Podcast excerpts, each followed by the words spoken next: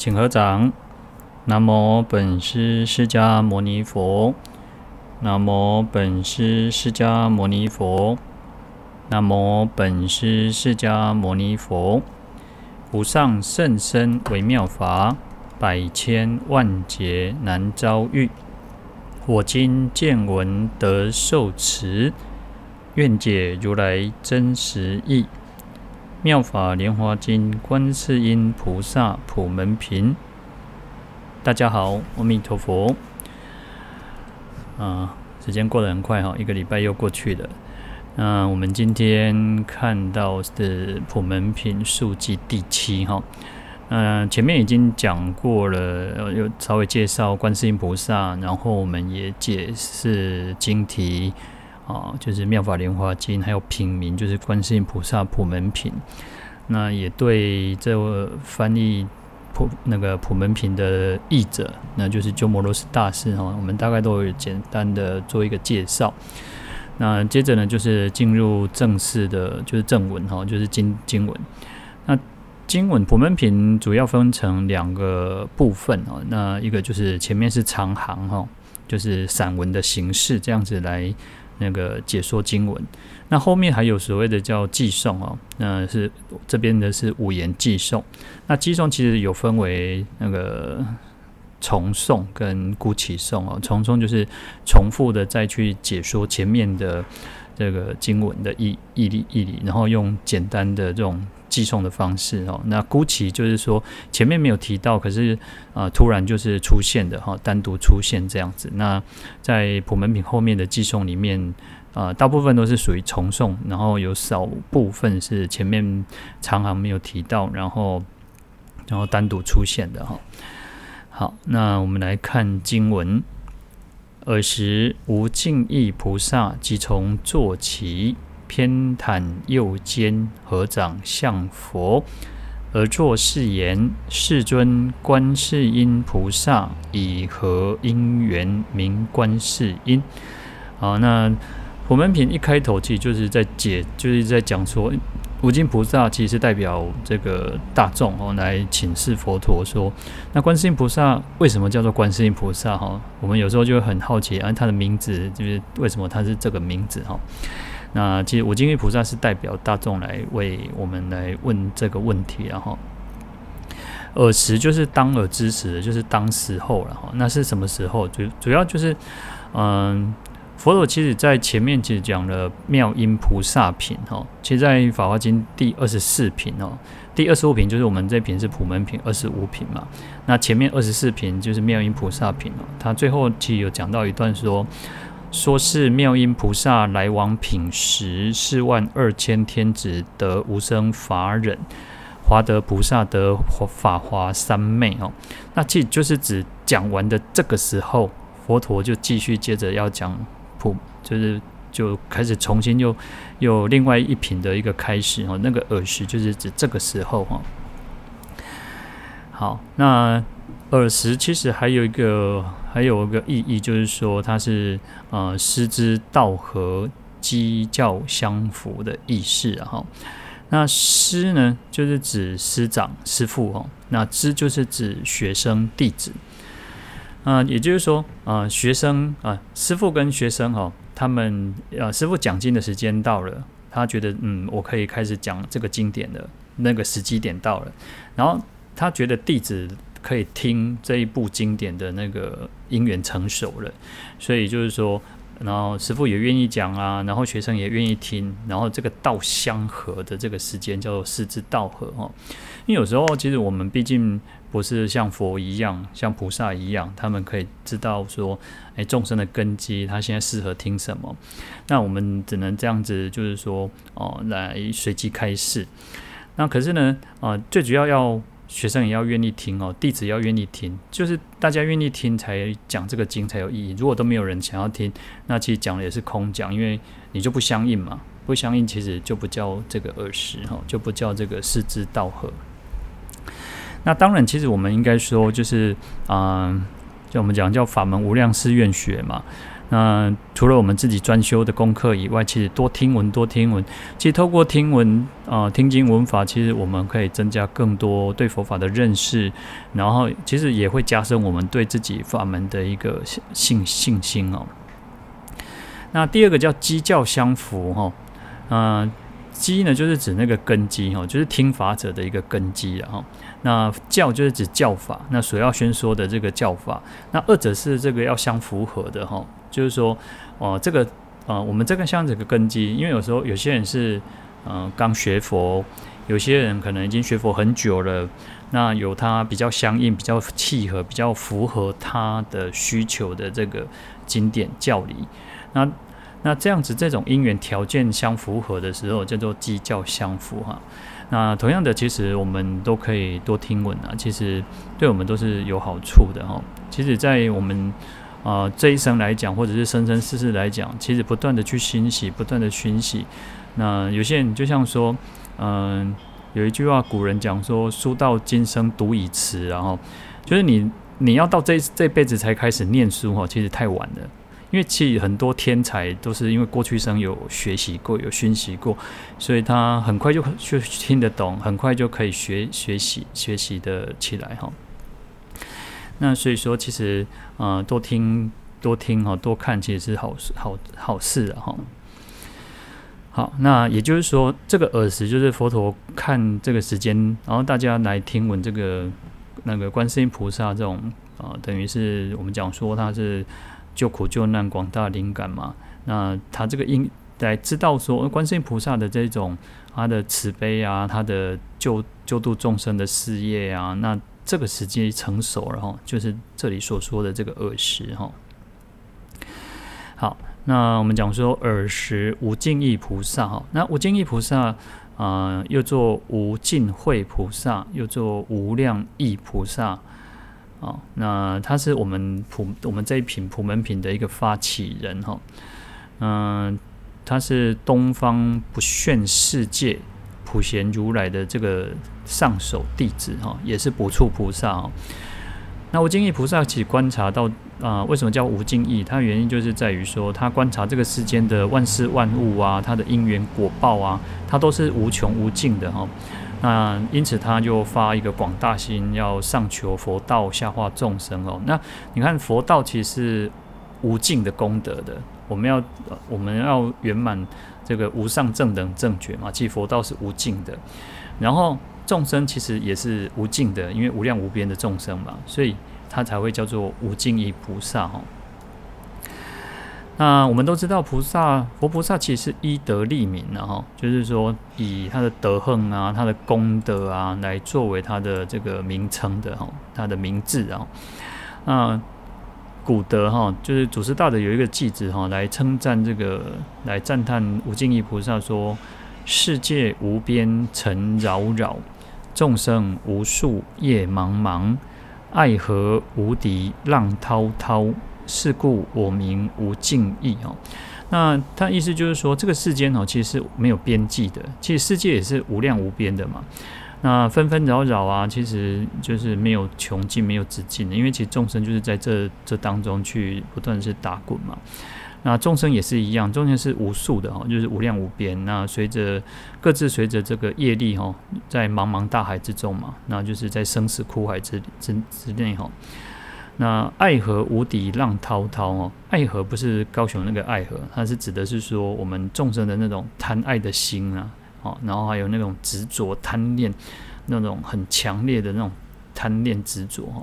那这个就像什么？就像一个河流一样哈，波涛汹涌啊。然后其实众生其实因为执着不舍嘛，爱恋嘛，所以他在这当中去载浮载沉哈。然后也没有也找不到一个可以呃，因为其实众生就就感官哈，就感官在这个爱河当中去这样子啊，随着这个业业力的牵扯哈。那因为他也没有众生也没有办法找不到一个出路哈，那可是呢，其实虽然如此哦，但是我建议菩萨其实他还是发起无量的一个悲心啊，无量的悲那个愿力哦，所以叫无尽嘛，没有穷尽哦，因为不忍众生苦嘛，不不不忍圣教衰嘛，所以他就是一直回到说这个世间来救度众生，然后可以脱离轮回。然后不要在生六道六道生死轮回当中呢去啊受苦哈。那所以说世界无尽，然后。众生无数哈，那悲愿无尽哈，菩萨的悲愿无尽哈。那从这三方面呢，其实来显示出啊，无尽意菩萨他的不可思议，他的广大的这种无穷无尽的这种这种心意，这种愿力哈。那因此说啊，他说是故我名无尽意哦，所以他才会称称称之为这个无尽意菩萨哈。那。佛陀在讲完这个妙音菩萨品之后，哈，那就无尽意菩萨就即从坐起嘛，他就从他的座位上站起来，哈，那那印度的礼仪，他们就是需要有那种所谓的偏袒右肩哦，那所以他就是天台右肩，就是露出右边的这个肩膀背膀，哈，那这个是印度自古以来的一个礼仪，哈，那现在现在还有没有？好像比较看不到，我们不是很清楚，然后。那这个，因为在经典上我们都可以看到，所以就是哦，知道它是印度的一个，就是一种啊恭敬的礼貌哦。我们要表达自己，哦，要表达自己这种恭敬哦，他们就是用这种方式哦。那因为其实佛教当初传到啊，从印度传到中国之后，因为经典还是这样翻译嘛，而且其实有所谓的这个那个呃。呃，天天竺的僧人或者是西域的僧人，其实他们啊，他们的呃，因为他们的礼貌、他们的礼习俗是如此嘛，所以他们有时候其实也会偏袒右肩哦。那可是到了中国之后，中国人觉得哦这样不好看，因为儒家的那种传统的礼教哦，他们是呃呃，你看，其实像说那个女众是犹抱琵琶半遮面哦，你不能啊。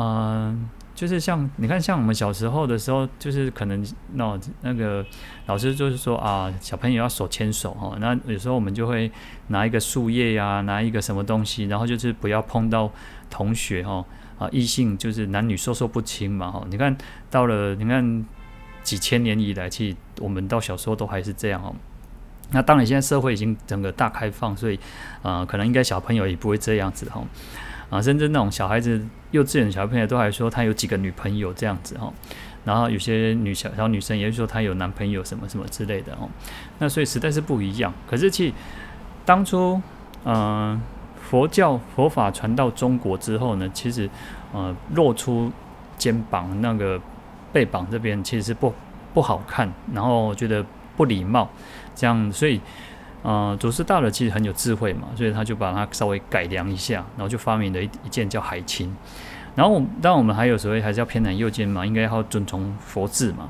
所以在袈裟上面，我们还是就是偏袒右肩，但是就是说里面还穿了一个海青，没有直接露出这个这个肩膀哈。那因为有时候其实，呃，当时候其实像欧兰尊者或者是像女众啊，比丘尼。比丘尼，因为其实尤其是女众，如果被看，就是它露出右边这样也不好看，而且有时候可能会，呃，就是人家会想入非非，或者是有或者是意淫什么之类的哈。然后像不要说女众，其实欧兰尊者很庄严哦，欧兰尊者长得非常的庄严，他就比较，因为他是佛陀的那个堂堂弟嘛，所以他其实还是有那种很强大的基因，然后等于说。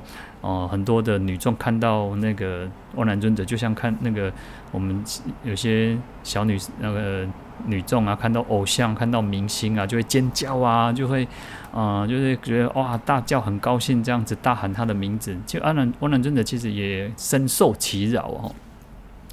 那后来佛陀其实就有跟，就是说，好吧，那。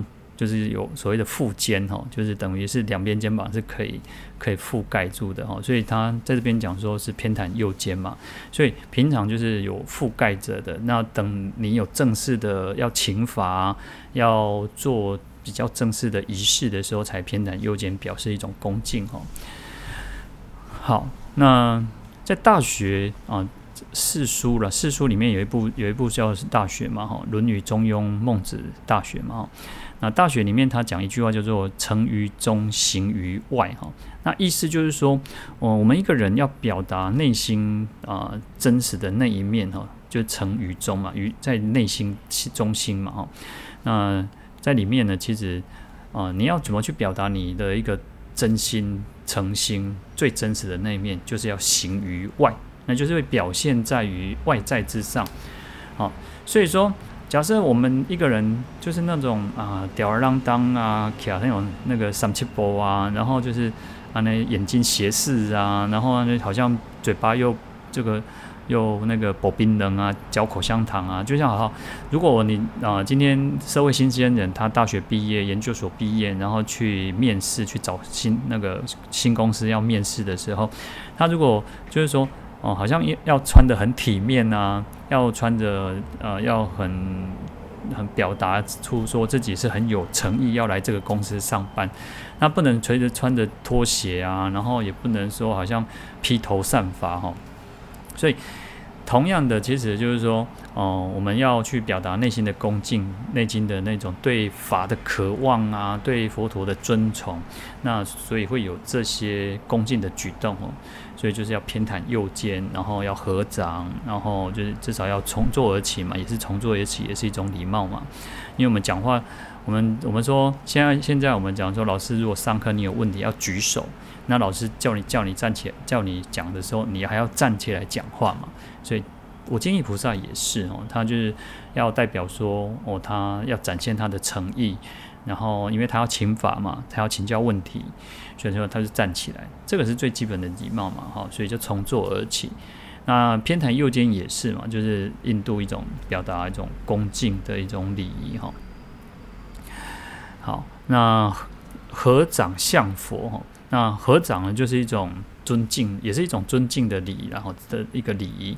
那中国人其实古时候习惯就是拱手作揖，然后就是。啊、他是抱抱拳这样子哈，抱拳这样子问这个弯腰鞠躬这样子哈，他中国人认为这个是一种礼貌嘛，所以你看，其实像呃平常我们可能呃就是见面不太，现在比较少，然后就是可能见面就是打个招呼，就是挥挥手。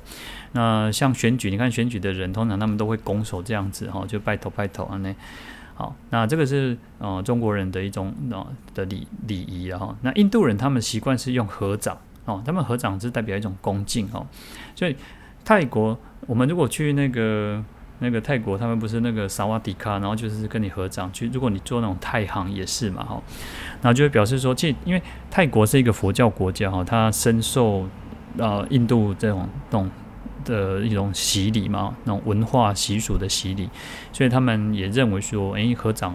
啊，就是这种恭敬哦，所以佛教徒也是，我们就是啊学习，但我们学习是佛佛教嘛哦。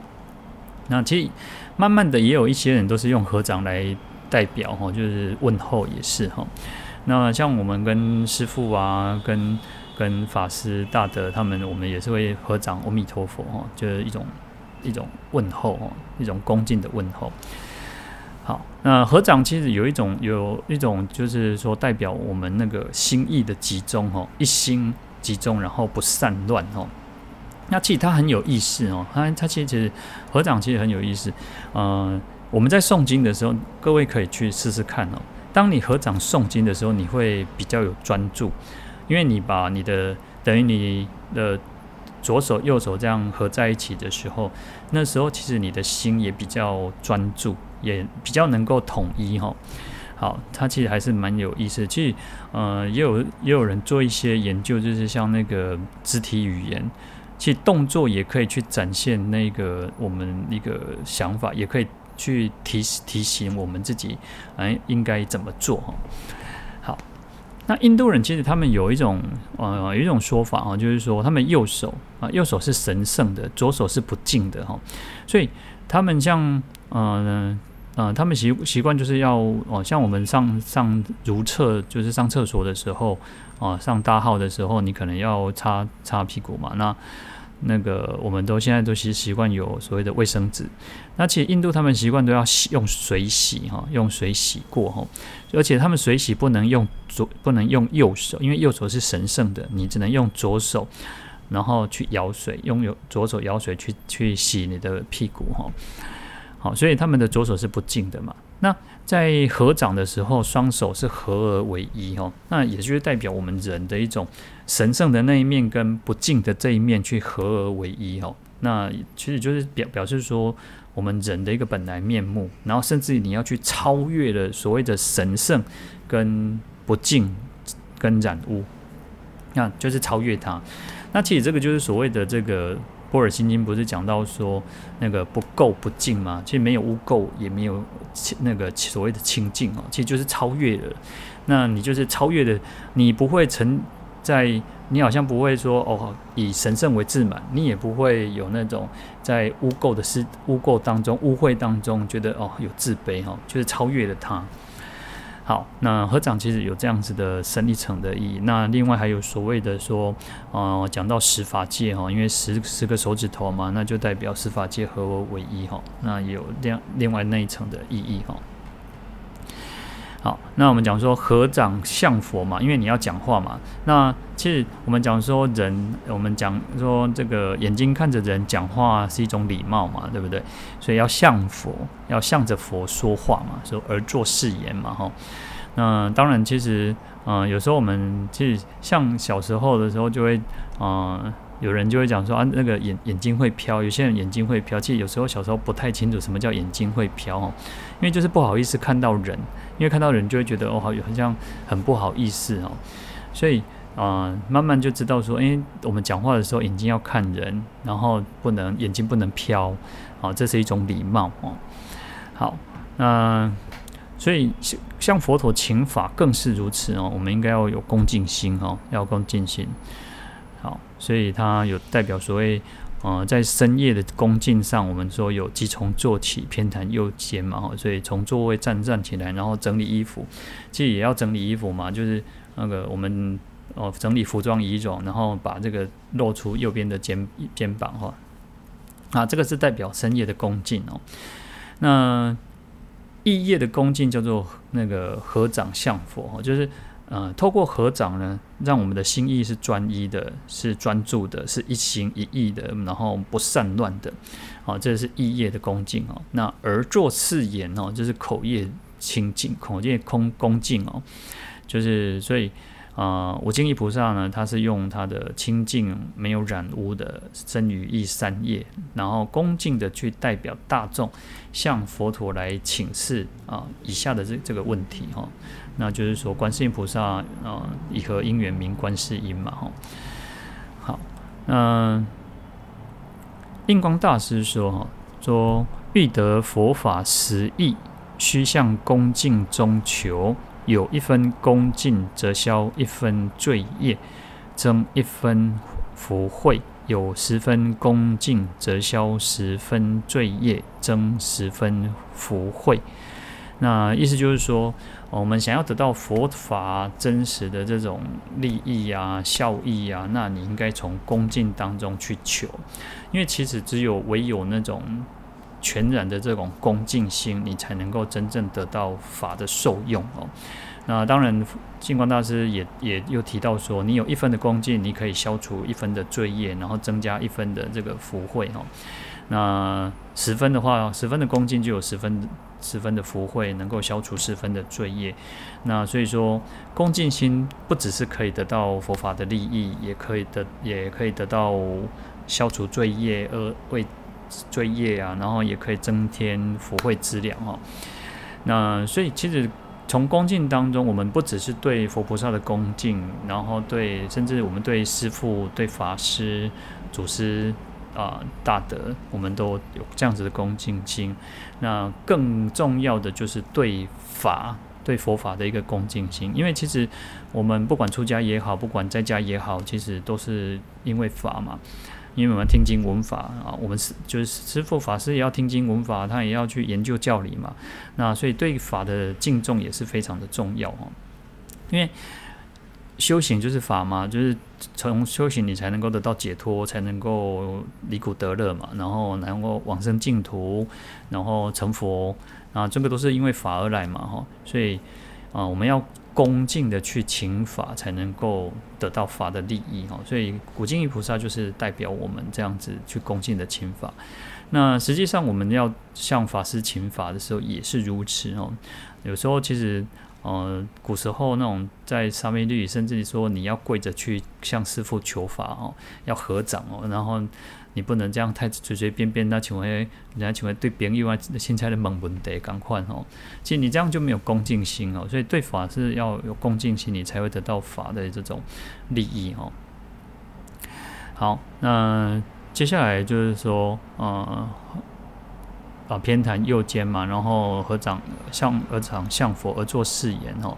那世尊哦，就是无尽意菩萨就尊称了，就尊称呼佛陀世尊嘛。那世尊指的他的音译哈，叫做薄伽梵哦，这是佛的这种十个德号之一哈。那因为佛陀呢具有这个万德嘛，我们讲说万德庄严嘛哈。那佛陀是师生慈父啊，三界导师啊，是我们的大慈悲父哈。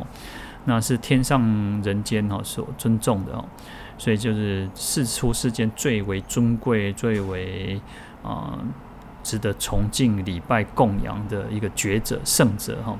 那在这里指主要指的就是释迦牟尼佛了哈。那其他像我们常常听到有如来应供正遍知明行足善逝世间解无上士调御丈夫天人师哦佛。破切犯嘛，哈，就是佛的四种德号。好，然后无尽意菩萨就请示佛陀说：“那观世音菩萨是什么样子的因缘哦？什么样子的缘故，他才会称为观世音？哈，其实，嗯、呃，无尽意菩萨就是明知故问了。其实他怎么会不知道？那已经菩萨，已经他也是补处菩萨，是十地菩萨，就是即将要成佛的。其实，南光路上。小可掂一个吼，心通小可安尼掂一个就知啊吼，就是他一定知道那个呃鼎鼎有名的观世音菩萨，怎么会不知道哈？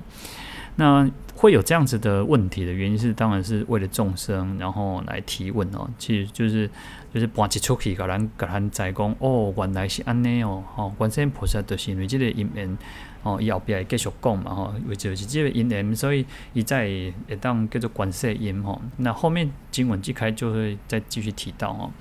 那所以其实无尽意菩萨就是也是代表着大众啊，与会的参加来参加这个法华会上的的所有一切的的众生哈，或者还有我们后世的众生，能够知道说哦，原来观世音菩萨的功德无量无边哈。那其实也透过无尽意菩萨这种。因为它是无穷无尽的悲心愿力来去展现出观世音菩萨的一个功德哈，那所以这个也是一种它有它相对的一个甚深的一个意义在哈。好，那我们今天就讲到这边了，我们下一次再来讲这个下一段经文。好，我们来回向，请合掌，愿消三障诸烦恼。愿得智慧真明了，普愿罪障悉消除，世世常行菩萨道。阿弥陀佛。